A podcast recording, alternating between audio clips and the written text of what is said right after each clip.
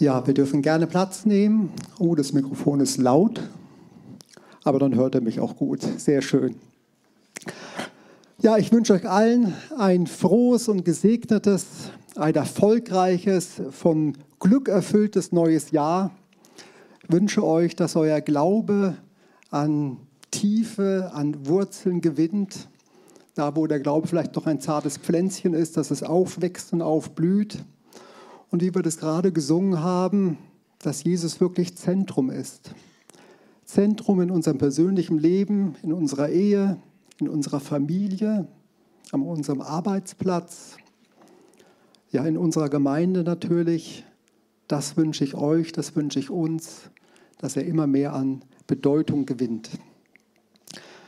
Ja, und der Gottesdienst heute, wir können gerne auch direkt den Predigtitel zeigen. Es geht um die lebendige Beziehung zu einem Du.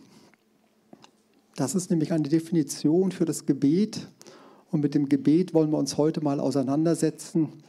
Und ich wünsche mir, dass am Ende des Gottesdienstes bei euch ja eine Lust am Gebet, ein, eine Sympathie, etwas Positives mit Gebet verbunden wird. Und ihr sagt, Mensch, das möchte ich mehr praktizieren. Das ist was Tolles, das ist was Schönes. Es scheint da irgendwie eine Verbindung zu geben, die man zu Gott aufbauen kann.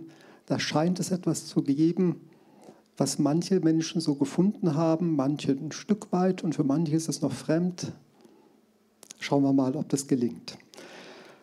Gestern war ein längerer Artikel in der Zeitung und zwar in der Welt am Sonntag. Ja, die Welt am Sonntag wird mittlerweile samstags geliefert. Das ist so. Ne? Also nicht, dass ihr da irritiert seid. Also da war ein längerer Artikel drin. Und zwar wurde darin berichtet von einem zwölf Jahre alten Mädchen, das am rechten Bein an Knochenkrebs erkrankt war. Und äh, weil die Ärzte sich nicht äh, zu helfen wussten, schlugen sie dann vor, um das Leben des Kindes etwas zu verlängern, dass das Bein amputiert wird, was aber die Eltern ablehnten. In dem Dorf, in dem das Mädchen lebte, das ist in Süditalien, da wurde gesammelt, dass das Mädchen eine Wallfahrt machen kann nach Lourdes.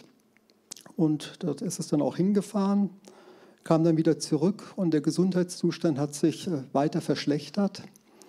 Und äh, das Kind hat also deutlich abgenommen, wog ungefähr noch so die Hälfte, was gleichaltrige Mädchen eben in dem Alter auch wiegen mit zwölf Jahren und konnte auf. Und es geht plötzlich rasant aufwärts. Wenige Wochen später, im Frühjahr, ist das Kind vollständig gesund. Man sieht also auf dem Röntgenbild lediglich noch einen Schatten und das deutet eben auf ein X-Bein hin, was also auf diese Krankheit, auf diese Krebserkrankung, auf diesen Knochenkrebs äh, zurückzuführen ist. Und der Fall wird dann minutiös von zahlreichen Ärzten untersucht. Ein ganzes Ärztekomitee setzt sich damit auseinander, mit den ganzen Gewebeproben. Die werden analysiert, die Röntgenbilder werden begutachtet. Und nach langem Studium kommt man zu dem nüchternen Fazit, dass diese therapielose Genesung des Mädchens jeder äh, Vorhersage widerspricht. Und es ist einfach unerklärbar, was passiert ist. Also das stand gestern in der Welt am Sonntag. Und da frage ich mich, frage ich euch, was macht ein solcher Bericht mit uns? Weckt der Hoffnung, dass auch in unserem Leben ein Wunder passieren kann, dass Gott vielleicht doch Gebet erhört? Oder bleiben Zweifel, weil unser Gebet nicht erhört wurde, ein sich abzeichnendes Unglück dann auch tatsächlich eintraf? Bleiben Zweifel da oder vielleicht sogar Ärger, weil Gott ungerecht erscheint, das scheinbar doch offensichtlich ist. Bei dem einen passiert etwas, bei dem anderen passiert nichts. Ist Gott da ungerecht? Wir wollen uns mit diesen Fragen auseinandersetzen. Ich hoffe, dass ich die eine oder andere Antwort geben kann, wenngleich natürlich da nie eine abschließende Antwort gegeben werden kann. Aber nochmal, Gebet scheint irgendwas Spannendes zu sein. Und das ist ja das Ziel, dass ich euer Interesse am Gebet wecke. Ja, was ist Gebet? Wir müssen uns vielleicht erstmal mit der Definition auseinandersetzen. Im Allgemeinen wird häufig gesagt, Gebeten ist ein Reden mit Gott. Und wenn man Gebet als Reden mit Gott gleichsetzt, ja, dann heißt das ja normalerweise, das ist eine Kommunikation. Und trotzdem haben wir ja manchmal so das Empfinden, dass unsere Gebete ja lediglich bis zur Zimmerdecke emporsteigen. Wir haben das Empfinden, ist es nicht doch ein Monolog? Und wenn wir dieses Empfinden haben, dass es ein Monolog ist, dass Gott scheinbar nicht reagiert, ja, es kommt eigentlich keine Reaktion, dann verunsichert uns das, dann wird auch Gebet anstrengend, denn dann ist es ja vielleicht auch wirklich sinnlos. Und bestenfalls sagen wir, gut, wir sprechen das Gebet aus, denn schaden kann es ja nicht, aber ob es wirklich hilft, wissen wir nicht so richtig. Teresa von Avila, eine oder andere von euch kennt sie, ist wohl eine der bedeutendsten Mystikerinnen aus, dem, aus der Neuzeit. Also ich meine, sie hat so um 1500 gelebt, so um den Dreh. Und sie bezeichnet das Gebet als eine lebendige Beziehung zu einem Du, so wie ich auch hier die Überschrift der Predigt gewählt habe. Eine lebendige Beziehung zu einem Du bedeutet, da ist ja eine Interaktion da. Wenn ich bete, ja, da muss ja auch eine Reaktion sein. Da muss ja der andere Part auch einen aktiven Teil haben. Und sie die Teresa von Avila, sie scheint es so zu erleben. Sie scheint es so zu erleben, dass sie eine Reaktion auf ihre Gebete wahrnimmt, vernimmt, in ihrem Inneren verspürt, dass der Heilige Geist, der in uns als, Gläubigen, als Gläubige lebt, dass er reagiert und antwortet.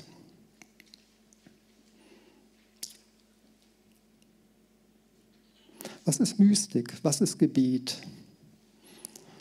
Gibt es momenthafte Erfahrungen der unmittelbaren Nähe Gottes, die sich nicht abschließend beschreiben lassen?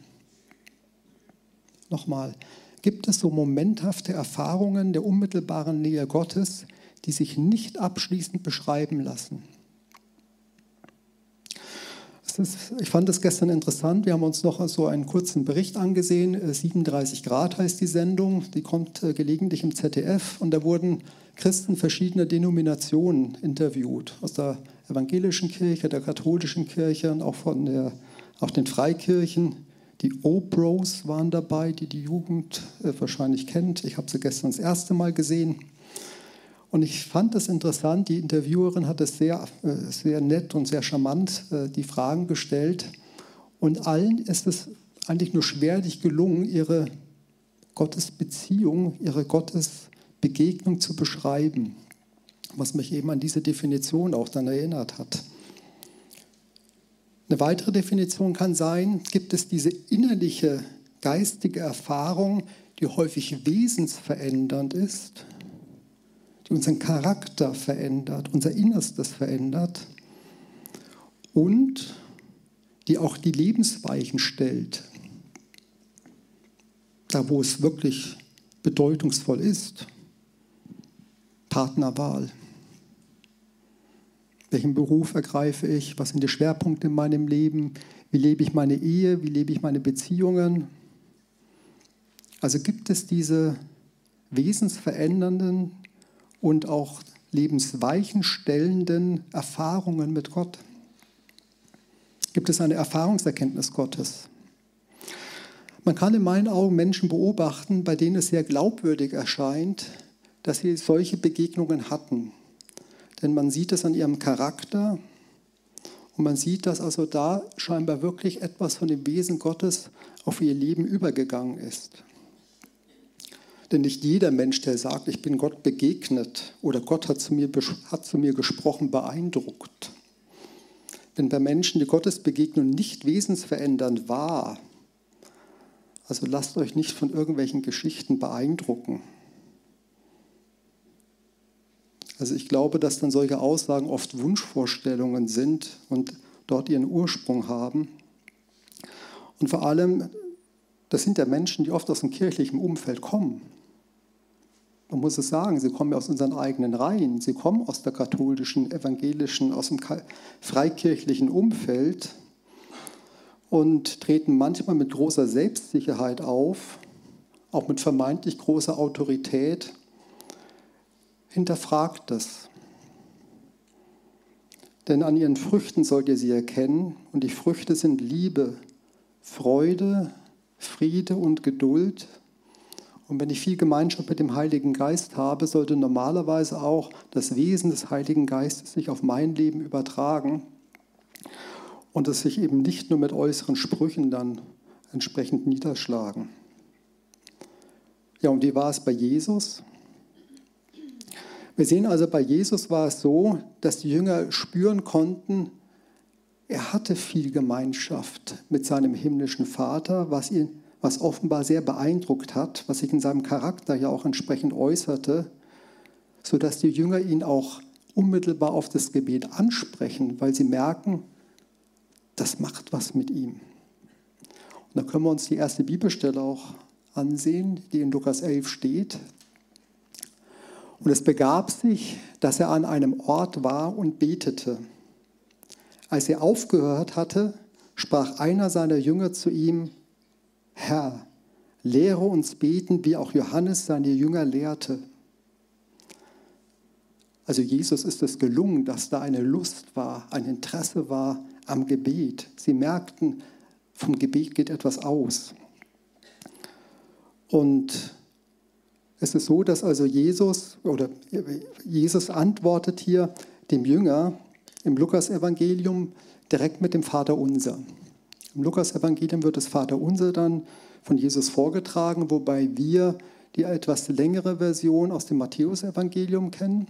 Im Matthäus-Evangelium ist ja die, ist das Vater Unser in die Bergpredigt eingebettet. Und da gibt Jesus noch zusätzliche Hinweise zum Gebet, mit denen wir uns jetzt noch mal näher auseinandersetzen möchten. Und dann schauen wir mal in Matthäus 6, was unmittelbar vor dem Vater unser steht. Und wenn ihr betet, sollt ihr nicht sein wie die Heuchler, die gern in den Synagogen an den Straßenecken stehen und beten und sich von den Leuten, um sich von den Leuten zu zeigen. Wahrlich, ich sage euch, sie haben ihren Lohn schon gehabt.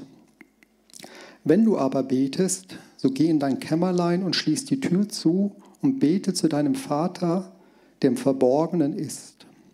Und dein Vater, der in das Verborgene sieht, wird dir's vergelten. Und wenn ihr betet, sollt ihr nicht viel plappern wie die Heiden, denn sie meinen, sie werden erhört, wenn sie viele Worte machen. Darum sollt ihr nicht, sollt ihr ihnen nicht gleichen, denn euer Vater weiß, was ihr bedürft, bevor ihr ihn bittet. Also zunächst mal stellt Jesus klar, doch ich habe euch alles mitgegeben, ne? war alles dabei gewesen. Wenn ich jetzt nur den einen Vers sehe, gut. Also zunächst mal stellt Jesus klar, gehen wir dann bitte noch mal eine Folie zurück, dass der Beter Lohn erwarten darf. Wahrlich, ich sage euch, sie haben ihren Lohn schon gehabt. Das impliziert ja, derjenige, der betet, der kann auf Lohn hoffen. Und das bestätigt sich auch in Hebräer 11. Da heißt es, wenn jemand mit Glauben zu Gott kommt, der kann auf etwas hoffen. Wenn er keinen Glauben hat, na, dann braucht er auch nichts von Gott erhoffen. Wobei ich glaube, wenn ein Mensch betet, dann erhofft er ja auch eine entsprechende Antwort. Auch wenn der Glaube vielleicht auch noch ganz, ganz äh, zart ist und nicht ausgeprägt ist. Also ich spreche Gebet aus, um eine Reaktion zu erwarten. Nur diejenigen, die Jesus hier kritisiert, wem gegenüber sprechen sie denn das Gebet aus? Diese Menschen, die stellen ihre Frömmigkeit zur Schau und haben damit ihren Lohn bei Gott verwirkt. Zu wem haben sie denn das Gebet gesprochen? Es scheint ja so zu sein, dass sie das an und für sich nur aussprechen, damit sie gesehen werden. Gott spielt ja in der Situation, in dieser, äh, in dieser Szene gar keine Rolle. Und ja, wenn Gott nicht angesprochen wird in diesem Gebet, ja, dann scheint es wirklich nur ein Geplappere zu sein und dementsprechend kann man da auch keinen Lohn erwarten. So drückt es Jesus aus. Wo suchen wir Gott? Wo sprechen wir unsere Gebete? Machen wir das so, wie Jesus uns das vorschlägt und gehen in ein Kämmerlein, also gehen letztendlich an einen Ort, wo wir alleine sind, wo wir unbeobachtet sind. Jesus selbst ging häufig auf die Berge, ging auf einen Berg in der Nähe von Kapernaum. Er hatte kein eigenes Haus, deswegen konnte er auch in kein Kämmerlein gehen. Aber wie machen wir es? Lasst uns doch mal Jesu Worte einfach in die Praxis umsetzen. Probiert es aus. Diejenigen, die, ja, die jetzt keine Kinder haben und dadurch etwas mehr Ruhe zu Hause ist, ihr habt so viele Chancen und Möglichkeiten, euch in einen Raum zurückzuziehen und Gott zu suchen. Und auch wenn man Familie hat, gibt es Möglichkeiten. Wenn man mal nachts wach wird und nicht unmittelbar wieder einschläft, steh auf. Was spricht dagegen, ins Wohnzimmer zu gehen und einfach mal eine Viertelstunde lang Gott zu suchen und sich anschließend auch wieder hinzulegen? Ja, und er geht also dann ein auf das Plappern. Und da fragt man sich, wie kommt denn eigentlich Jesus dazu, dass er dieses öffentliche Gebet als Plappern empfindet. Man muss wissen, dass damals im Judentum es üblich war, zu Jesu Zeit, dass das sogenannte 18-Bitten-Gebet gesprochen wurde. Also die Pharisäer, die gaben letztendlich dieses 18-Bitten-Gebet heraus und die Vorgabe war, dreimal am Tag dieses Gebet zu sprechen. Und es ist ein sehr schönes Gebet, ich habe mir das angesehen. Es ist aber auch ein sehr umfangreiches Gebet hat etwa 1000 Wörter, ist damit ungefähr 15 Mal so lang wie das Vaterunser. Und das bedeutet, wenn man dieses Gebet spricht, braucht man bestimmt 10 Minuten bis eine Viertelstunde. Wenn ich das dreimal am Tag mache, naja, das sind das 45 Minuten. Dazu war das Glaubensbekenntnis zu sprechen aus 5. Mose 6, was auch sehr schön. Das Glaubensbekenntnis der Juden lautet ja, ähm, der Herr ist mein Gott. Ich kriege es jetzt nicht ganz zitiert. Also es ist ein sehr schönes Glaubensbekenntnis. Alles toll. Nur wenn es formelhaft geschieht, dann wird es schwierig. Wenn ich eben um 9 Uhr, und das war die Vorgabe gewesen, um 9 Uhr war dieses Gebet zu sprechen, ja, jetzt bin ich auf der Straße und spreche diese tausend Worte als Gebet aus, dann wird es schnell zu einem Plappern. Ich habe selbst als Kind, als Jugendlicher mir das angewohnt gehabt, abends immer, wenn ich vorm Schlafen, habe ich immer das Vaterunser gesprochen. Das hört sich jetzt sehr fromm an, oder? Aber ich sage euch, ich konnte es in einer Geschwindigkeit beten, da, da wäre wahrscheinlich keiner von euch mitgekommen. Hat es nicht den Charakter des Plapperns dann?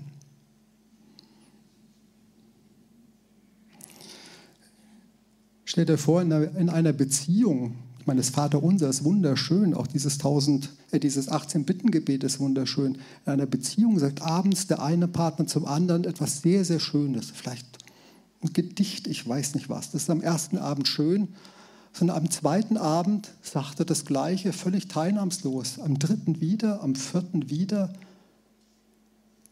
Stellt euch mal vor, ihr sitzt gegenüber. Wie empfindet ihr denn sowas? Aber machen wir das manchmal mit Gott so? Dass wir teilnahmslos Gebete herunterleiern, vielleicht nach einer halben Stunde gar nicht mehr wissen, wofür wir gebetet haben, gebetsmühlenartig immer wieder das Gleiche vortragen. In Matthäus 15, Vers 8 steht, schauen wir uns das mal an, was Jesus sagt.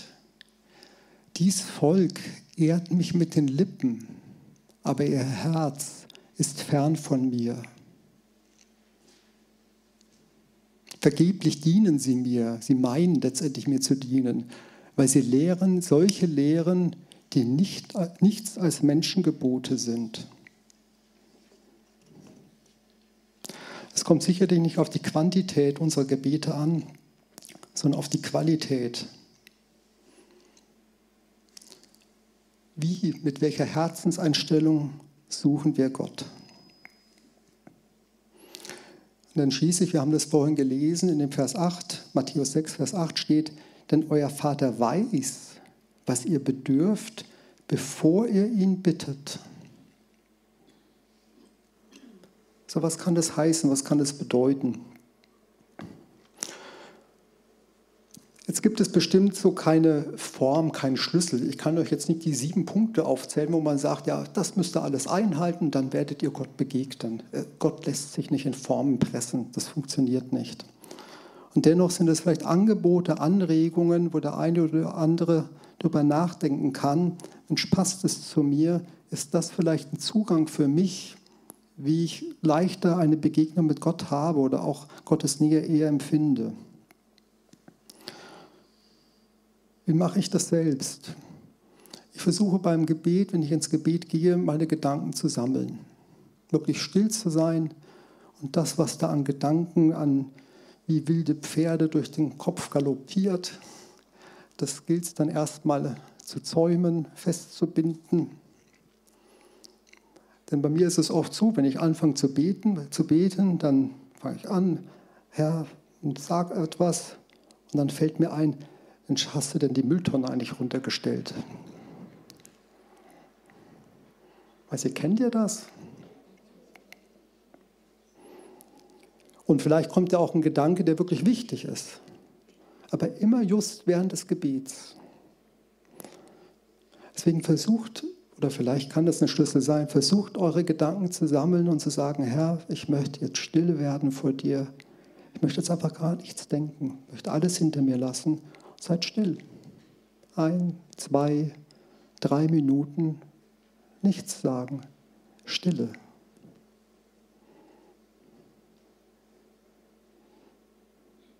Und dann kann ja auch ein Gebet dann lauten, Herr, bist du jetzt da? Rede du zu mir. Stille. Der Heilige Geist wohnt in uns und es ist nur so laut in unserem Leben, dass ich glaube, dass wir seine leise Stimme oft gar nicht wahrnehmen, oft gar nicht hören. Und da gibt es Möglichkeiten oder gibt es vielleicht Möglichkeiten, dass wir ihn besser wahrnehmen können. Und vielleicht kommt dann ja auch der Gedanke, Mensch, jetzt ist dieser eine Punkt, der ist mir enorm wichtig. Dann sprich diesen einen Punkt, diese eine Bitte aus.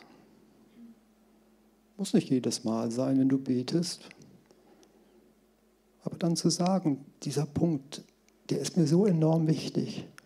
Ich habe schon häufig dafür gebetet, Herr, ich möchte es dir heute nochmal vortragen. Bitte greife du ein. Tu du etwas. Und wie dann Gott reagiert, wissen wir nicht.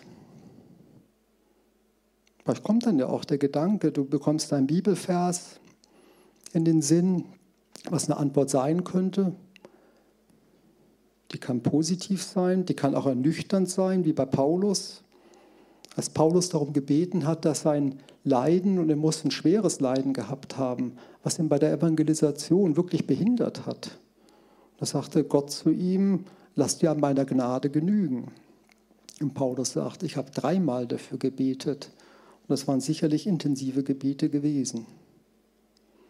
Vielleicht sind es Schlüssel, dass Gebet interaktiver wird, dass Gebet lebendiger wird, dass wir dieses Lebend, diese lebendige Beziehung zu einem Du ein Stück weit empfinden. Denn der Punkt ist folgender. Wenn unser Glaube einzig und allein auf unseren Intellekt basiert, auf unser Bibelwissen basiert, vielleicht, dass wir eben die Gebote sehr, sehr gut kennen, aber es entfaltet letztendlich der Glaube keine praktische Relevanz in unserem Leben. Das Wort Gottes hat also für mich in bestimmten Situationen keine Bedeutung. Ich nehme Gottes Stimme in der Predigt oder auch bei der Bibellese, beim Gebet an und für sich nie wahr. oder ich folge letztendlich auch das, was ich wahrnehme, nicht. Wenn es keine Autorität hat, ja, dann hat der Glaube auch keine Relevanz in meinem Leben. Dass er, dann ist er auch ein Stück weit tot. Und wenn wir dann in stürmische Zeiten hineinkommen, dann, wenn also der Glaube eigentlich die größte Bedeutung für uns hat, dann fehlt uns ein Stück weit das Fundament. In stürmischen Zeiten, da brauchen wir den Glauben umso mehr. Und da ist es wichtig, dass wir auf die eine oder andere Erfahrung mit Gott zurückgreifen könnten, denn das hält uns. Und dann können wir uns letztendlich an sein Wort, an seine Zusagen auch klammern, weil wir festgestellt haben, ja, es trägt. Wenn wir in guten Zeiten Gott nie erlebt haben, dann kann das schwierig werden. Die Beziehung zu Gott ist lebendig und hat wesensverändernde und lebensweichenstellende Auswirkungen. Dann ist sie lebendig. Karl Rahner einer der bedeutendsten Theologen, der katholischen Theologen im 20. Jahrhundert, sagte, der christliche Mensch von morgen wird ein Mystiker sein oder er wird nicht mehr sein, wird also kein Christ mehr sein. Also Karl Rahner ist der Auffassung, man braucht diese persönlichen Begegnungen mit Gott, um letztendlich am Glauben festhalten zu können. Sonst wird es schwierig, sonst wird der Glaube sehr wankelmütig werden. Und Luther hat sich ja ähnlich geäußert und sagt letztendlich, dass es diese Gottesbegegnung bedarf, dass Gott einem den Glauben schenken muss, sonst hat er wenig Substanz. Ich möchte es noch mal ein Stück weit untermauern, auch mit einem Vortrag, den ich kürzlich gehört habe. Es war ein anderthalbstündiger Vortrag von einem Professor Kotulla, das ist ein Wirtschaftswissenschaftler, den Namen muss man nicht kennen, aber er hat wirklich in diesen anderthalb Stunden hervorragend erklärt, warum es vernünftig ist zu glauben. Er hat es sehr differenziert dargestellt und hat letztendlich deutlich gemacht, es ist absolut vernünftig, Gott zu folgen. Und beendet diesen Teil des Vortrags sinngemäß mit den Worten, was ich absolut teilen kann, dass ein rein rationaler Glaube wenig Substanz hat. Der hat ungefähr eineinviertel Stunden ganz toll in meinen Augen nachgewiesen, dass es Gott geben muss. Aber ich habe auch nur gedacht, das wird niemanden überzeugen. Und das sagt er dann selbst nach diesen eineinviertel Stunden. Das hat an und für sich wenig Substanz für ein persönliches Glaubensleben und berichtet dann anschließend, wie er selbst Gott begegnet ist. Und die letzte Viertelstunde, das hat überzeugt. Er berichtet, dass er in einem katholischen Elternhaus aufgewachsen ist und sich Gott losgesagt hat mit 26 Jahren plötzlich sehr stark erkrankt, kriegt also äh, sehr starke Darmkrämpfe und verliert massiv an Gewicht. Wird äh, zahlreichen Untersuchungen unterzieht er sich und der Krankheitserreger wird also nicht identifiziert. Krankheitsursache wird nicht festgestellt. Und diese Ungewissheit versetzt ihn natürlich in große Angst, Angst vor dem Tod. Es geht ihm physisch immer schlechter und auch psychisch geht es natürlich massiv nach bergab. Nicht zu wissen, welche Krankheit er hat, wird zur psychischen Tortur und er stürzt in eine Lebenskrise. Er hat das Gefühl, ins Bodenlose zu fallen. Seine Krankheit bringt ihn dazu, dass die Sinnfrage und die Frage nach einem Leben nach dem Tod noch einmal ganz neu gestellt wird. Der schreibt, Fragen, die mich bislang nur intellektuell interessiert hatten, wurden existenziell relevant für mich. Es ging um Leben und Tod.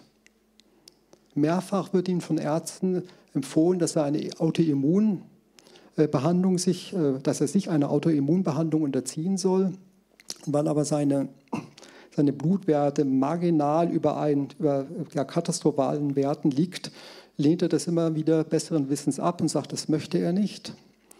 Und kommt dann, ja, wie durch einen Zufall, ähm, äh, bekommt er heraus, dass er in Berlin in dem gleichen Mehrfamilienhaus wohnt, in dem auch eine, eine ärztliche europäische Koryphäe lebt, die sich auf Darmerkrankungen spezialisiert hat. Und er bekommt tatsächlich bei diesem Arzt dann einen Termin.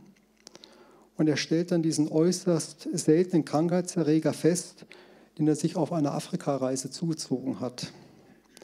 Das Interessante ist jetzt, der Arzt sagt ihm, wenn er sich dieser Autoimmunbehandlung unterzogen hätte, wäre er höchstwahrscheinlich gestorben. Und er erlebt darin diese Gottesbegegnung. Sein ganzes Leben wandelt sich von seiner Ausrichtung und Gott ist das Zentrum seines Lebens. Wir brauchen diese Gottesbegegnung, diese persönliche Beziehung zu diesem Du.